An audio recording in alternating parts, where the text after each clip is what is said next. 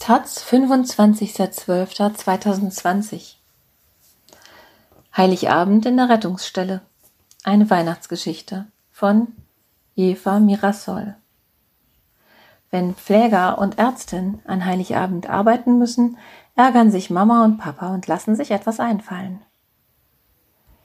Weihnachten. Ein großes Berliner Krankenhaus, Rettungsstelle. Ich bin Ärztin. Das ist so etwas ähnliches wie Arzt.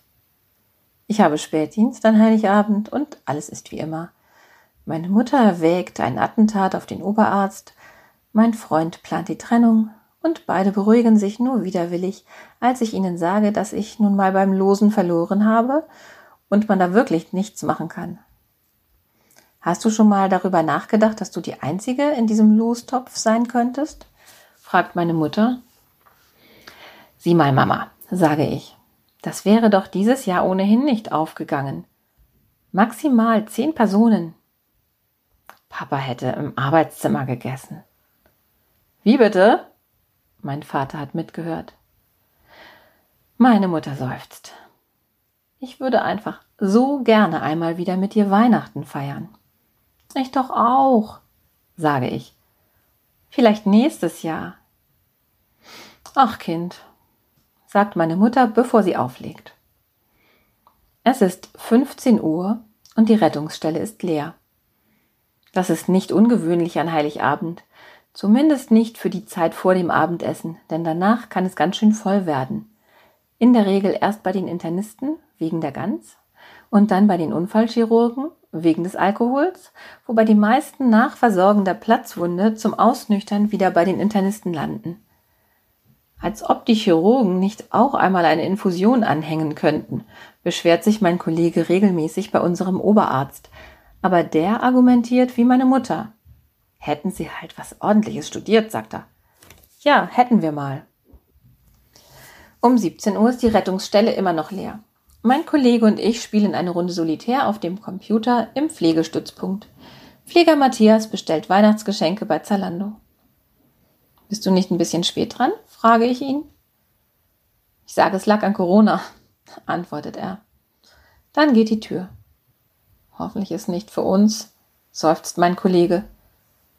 Für Bauchschmerzen ist es zu früh. Ich tippe auf etwas Chirurgisches mit Weihnachtsbaum. Leider landet der Schein auf dem internistischen Brett. Glühwein? frage ich. Nein, Vorhofflimmern, sagt mein Kollege. Aber sieh mal, die Patientin heißt wie du. Zeig her.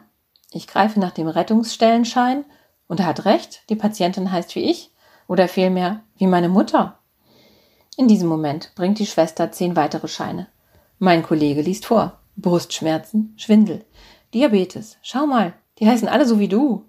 Ich stehe auf und gehe in den ersten Behandlungsraum. Dort wartet meine Mutter. Mama, sage ich entsetzt, was machst du denn hier? Ist Papa schon da? flüstert sie. Ist der auch krank? Ich bin doch nicht krank. Gute Ideen. Aber hier steht Vorhofflimmern. Ich weiß nicht mal, was das ist, hat Papa gegoogelt. Er hat eine Bauchwandhernie und dein Bruder einen Herzinfarkt. Wie bitte? Mensch, jetzt sei doch nicht so fantasielos. Wir kommen, um mit dir Weihnachten zu feiern.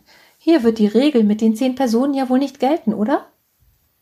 Natürlich nicht, aber das könnt ihr doch nicht machen. Wieso nicht? Die Schwester an der Anmeldung hielt das für eine gute Idee. Sie ruft gerade ihre Familie an. Du hast das Schwester Susanne erzählt? Wie gesagt, sie war begeistert. Und ihr Mann bringt Nachtisch mit. Ich habe eine Gans dabei und Papa die Gitarre. Deine Schwester hat sogar versprochen, ihn auf der Geige zu begleiten, und du weißt, wie sie sich sonst immer ziert. Meine Mutter ist bester Laune. Kann ich die Soße irgendwo warm stellen? Ich habe extra ein bisschen mehr gekocht. Ich gebe auf und suche Pfleger Matthias. Der wirkt ertappt, als ich ihn im Stützpunkt antreffe. Er misst gerade einem älteren Mann, der ihm sehr ähnlich sieht, den Blutdruck. Das ist mein Vater, sagt er. Er hat Herzinfarkt oder Bauchwandhernie? frage ich. Nierenstein, sagt der Mann stolz. Mein Neffe macht Bauchwandhernie. Na, da kann er ja neben meinem Mann sitzen, sagt meine Mutter. Sie ist mir gefolgt. Mama, sage ich, du kannst doch nicht einfach. Der Oberarzt kommt ins Zimmer. Was ist denn hier los? Sie sind also dieser Oberarzt, sagt meine Mutter und mustert ihn von oben bis unten. Wer ist das? fragt er. Windpocken, ein Segen. Das ist meine Mutter, sage ich betreten. Was macht sie hier? Weihnachten feiern, wenn unsere Tochter schon immer arbeiten muss. Und außerdem ist hier mehr los, maximal zehn Personen. Wie soll denn das gehen? Das weiß ich auch nicht, sagt der Oberarzt. Ihre Mutter hat eine Blinddarmentzündung, sagt Schwester Susanne, die gerade den Raum betritt. Meine Mutter hat doch Vorhofflimmern, sage ich. Nicht ihre Mutter, seine, sagt sie und deutet auf den Oberarzt. Der wird rot. Na bitte, Sie hatten also dieselbe Idee. Meine Mutter freut sich. Dann können wir ja gemeinsam essen. Ich blicke zum Oberarzt. Der blickt zu seiner Mutter. Jetzt sei nicht so ein Stoffel, sagt die. Ich habe Gulasch mitgebracht. Sie tätschelt ihrem Sohn die Wangen. Das wünscht sich mein Bubi immer zu Weihnachten, sagt sie. Mein Kollege und ich grinsen uns an und der Oberarzt wird tatsächlich schon wieder rot. Deine Frau kommt auch gleich, sagt seine Mutter. Die Kinder haben Windpocken. Als ich aus dem Fenster sehe, hat sich eine lange Schlange vor der Tür gebildet, und in den nächsten Minuten füllt sich die Rettungsstelle mit den Familienmitgliedern des Oberarztes, die offenbar Infektionskrankheiten gegoogelt haben, Scharlach, Masern, Mumps, Röteln. Nicht alle haben ihre Hausaufgaben gemacht.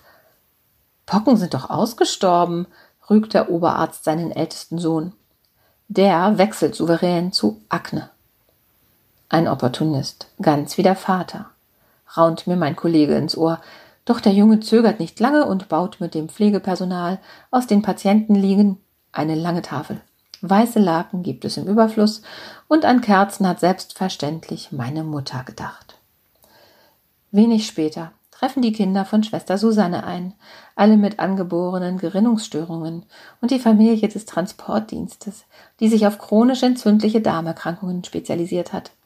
Die Angehörigen des Laborpersonals haben wenig überraschend durchweg Corona und die des Sicherheitsdienstes komplizierte Schussverletzungen, die zum Teil intensivmedizinisch versorgt werden müssen. Nachdem alle ihre Krankenkassenkarte eingelesen haben, beginnt das Fest. Die Gans meiner Mutter reicht für die halbe Rettungsstelle und das Gulasch der Mutter des Oberarztes für die restliche Klinik. Die beiden Frauen verbrüdern sich. Mein Vater tanzt mit Schwester Susanne, ich tanze mit dem Oberarzt. Wäre der nicht was? Flüstert mir meine Mutter zu, und nach dem dritten Glas Wein frage ich mich das auch. Da torkelt ein Mann um die Ecke. Du hast Onkel Theo eingeladen? frage ich meine Mutter. Natürlich, das ist doch ideal. Er kann trinken, so viel er will, und wir können in Ruhe feiern, ohne dass ihn einer extra in die Rettungsstelle bringen muss, wenn er stürzt. Der Plan geht auf. Es gibt Glühwein in Massen und Onkel Theo wird alle halbe Stunde durchs CT gefahren. Keine intrakranielle Blutung, schreibt der Radiologe ein ums andere Mal, bis meine Mutter die Idee hat, ihn in Ruhe stürzen zu lassen und am Ende der Nacht einfach ein Sammel-CT zu machen. Der Oberarzt ist beeindruckt, der Radiologe erleichtert und Onkel Theo hat wie immer Glück, denn auch dieses CT ist unauffällig. Ich lege ihm zum Ausnüchtern eine Infusion und lasse den Unfallchirurgen die Platzwunde versorgen. Kannst du das nicht einmal selber machen, sagt er, bevor er sich bei seinem Oberarzt beschwert. Dann gehen wir nach Hause. Es ist weit nach Mitternacht und alle sind sich einig. Das machen wir nächstes Jahr wieder so.